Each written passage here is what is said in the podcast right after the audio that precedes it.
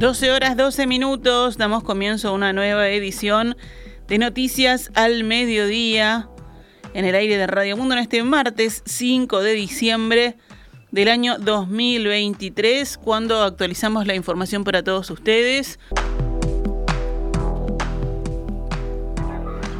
Esta mañana la Administración Nacional de Educación Pública, la ANEP, presentó el resultado de las pruebas PISA 2022 se trata de una evaluación mundial que se realiza en alumnos de educación media, de 15 años de edad, en 81 países.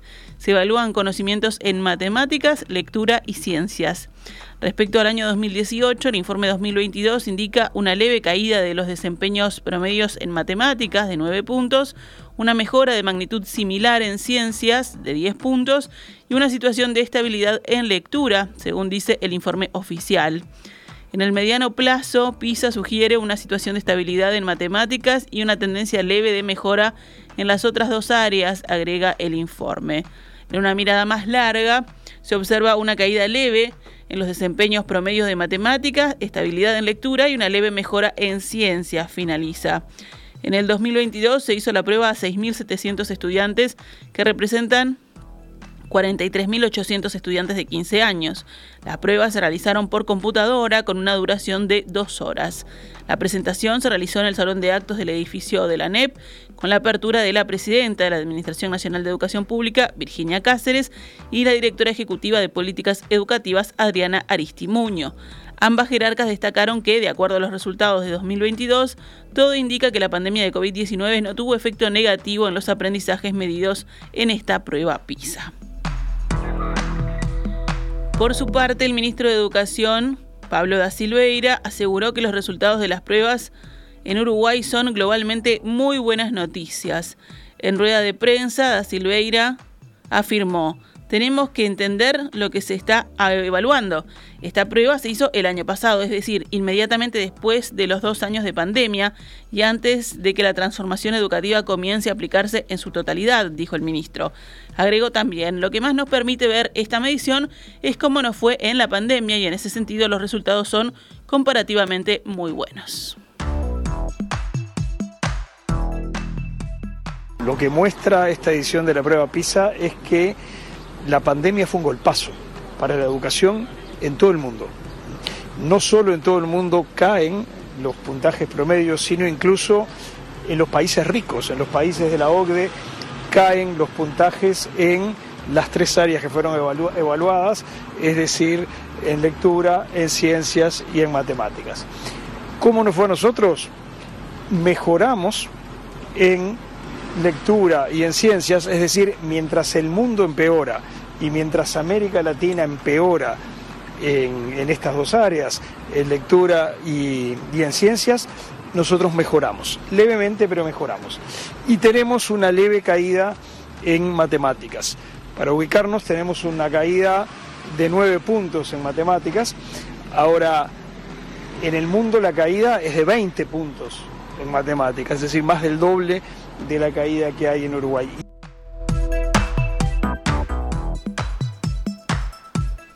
Seguimos adelante con más información.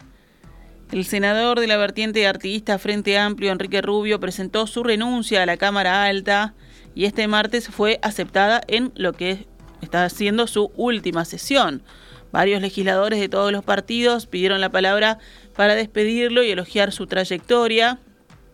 La primera en hablar fue la senadora de la vertiente Amanda de la Ventura, quien recordó y destacó la trayectoria política de Rubio como fundador del Frente Amplio, diputado, senador, director de la Oficina de Planeamiento y Presupuesto, entre otros cargos y puestos políticos que ocupó. Por el Partido Nacional hablaron los senadores Sebastián da Silva y Luis Alberto Heber, ambos elogiaron los aportes de Rubio al debate político. En nombre del Partido Nacional, hablaría solo da Silva, pero Heber le pidió una interrupción para destacar a Rubio como un político a quien respeta y le tiene afecto personal. Luego habló el senador del Frente Amplio José Carlos Maía y los senadores de Cabildo Abierto Guillermo Domenech primero y Guido Manini Ríos después. La lista continuó, además se extendió el tiempo que tenían los legisladores para despedir a Rubio. De hecho, la sesión se está desarrollando a esta hora.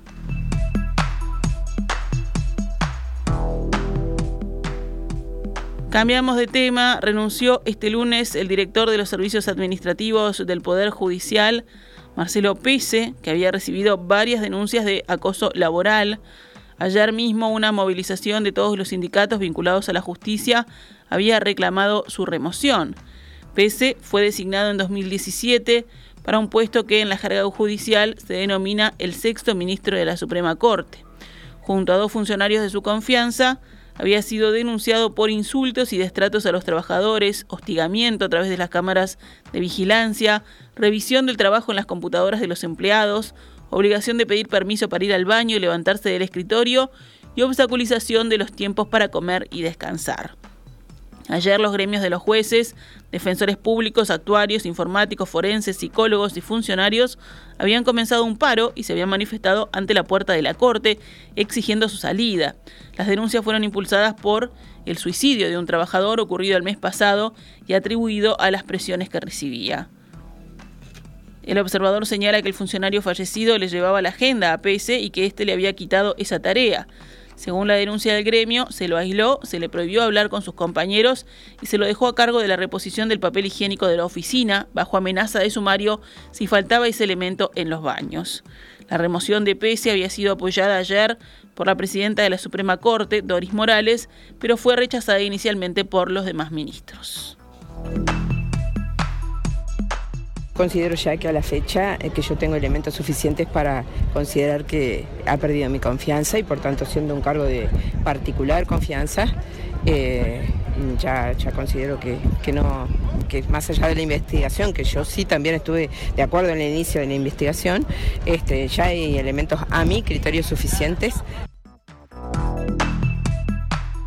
Los demás ministros habían optado por esperar los resultados de la investigación administrativa citada por Morales al entender que debían otorgarle garantías a Pese. La investigación recibió más de 30 testimonios que daban prueba de los maltratos.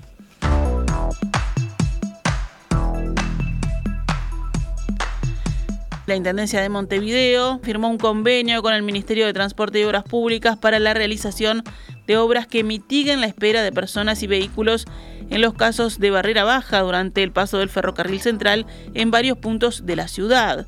Entre las obras mencionadas estará un pasaje a desnivel en Boulevard Aparicio Sarabia que permitirá canalizar y atenuar los problemas de movilidad en las zonas de Colón y Sayago. Se hará además un ensanche de las calles Ángel Salvo, Camino Castro y Avenida Agraciada en la zona de Paso Molino. Están previstos otros ensayos de paso a nivel, paso a desnivel peatonales y pasos a nivel con ascensores. También se incorporará señalética con pantallas inteligentes para que la población pueda anticipar la llegada de un tren de largas dimensiones y tomar desvíos. La inversión estimada para estos trabajos será de 40 millones de dólares.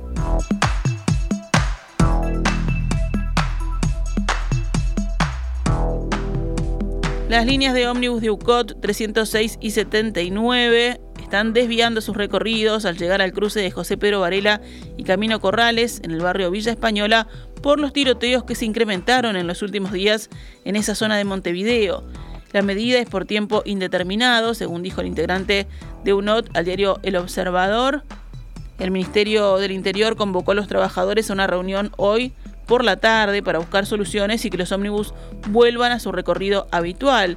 Los trabajadores tomaron la medida luego de que dos ómnibus quedaran en medio de balaceras e incluso una bala impactara en la zona baja de uno de los coches.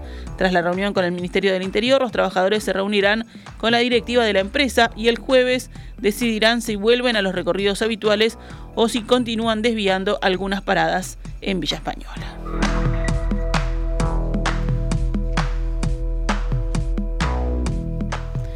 Nos vamos a la recorrida internacional en Estados Unidos, el Departamento del Tesoro anunció la constitución de una fuerza de choque contra el tráfico ilegal de fentanilo, semanas después de que China prometiera cooperar en la lucha contra este opiáceo sintético en el marco del encuentro que mantuvieron los presidentes de Estados Unidos y de China. Según el gobierno estadounidense, los narcotraficantes fabrican el fentanilo con sustancias químicas procedentes de China y después lo introducen de contrabando en el país a través de la frontera con México. El nuevo grupo de acción utilizará todas las herramientas a su disposición para desbaratar la capacidad de los narcotraficantes de vender este veneno en nuestro país. Eso fue lo que afirmó la secretaria del Tesoro en un comunicado. El objetivo es identificar mejor el lavado de dinero, especialmente el realizado con criptomonedas, detectar la violación de sanciones impuestas a narcotraficantes y facilitar la colaboración con otros países, según informó el Tesoro también en el mismo texto. En Estados Unidos, el fentanilo es responsable de alrededor de dos tercios de las 110.000 muertes por sobredosis registradas entre marzo de 2022 y marzo de 2023, según los Centros para el Control y la Prevención de Enfermedades. Nos venimos a la región. En el Mercosur se reúnen este próximo jueves los gobernantes de los países del bloque en medio de fuertes resistencias para finalizar el acuerdo comercial con la Unión Europea, pese al objetivo inicial de ambas regiones de cerrarlo este año. Brasil, presidente pro tempore del bloque sudamericano, que completan Argentina, Paraguay y Uruguay, esperaba cerrar incluso en la cumbre de Río de Janeiro este acuerdo de libre comercio que lleva ya más de dos décadas de negociaciones y que crearía la mayor zona de libre comercio del planeta. Ambas partes intensificaron las conversaciones en las últimas semanas con avances significativos. Coincidieron el mandatario brasileño Luis Ignacio Lula da Silva y la presidenta de la Comisión Europea Ursula von der Leyen al reunirse el viernes al margen de la COP28 en Dubái. Pero en los últimos días las negociaciones parecieron torcerse. Francia mostró su desacuerdo con el texto y Argentina por su parte dijo que no están dadas las condiciones para la conclusión del tratado.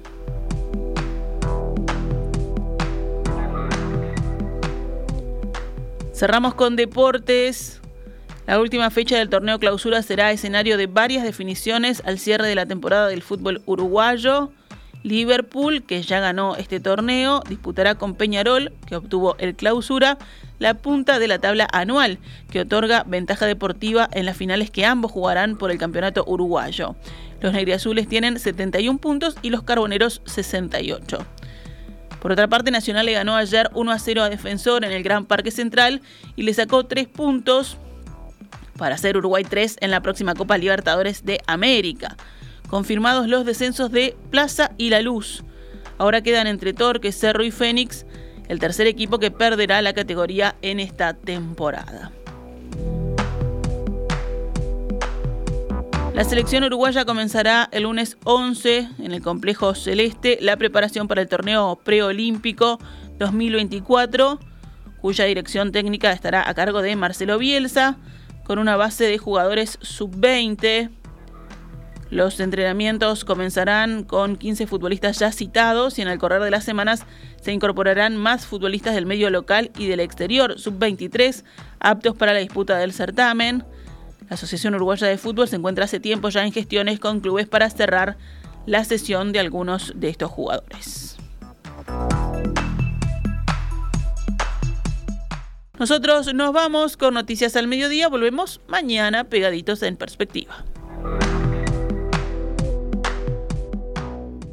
Esta es Radio Mundo 1170 AM. ¡Viva la radio!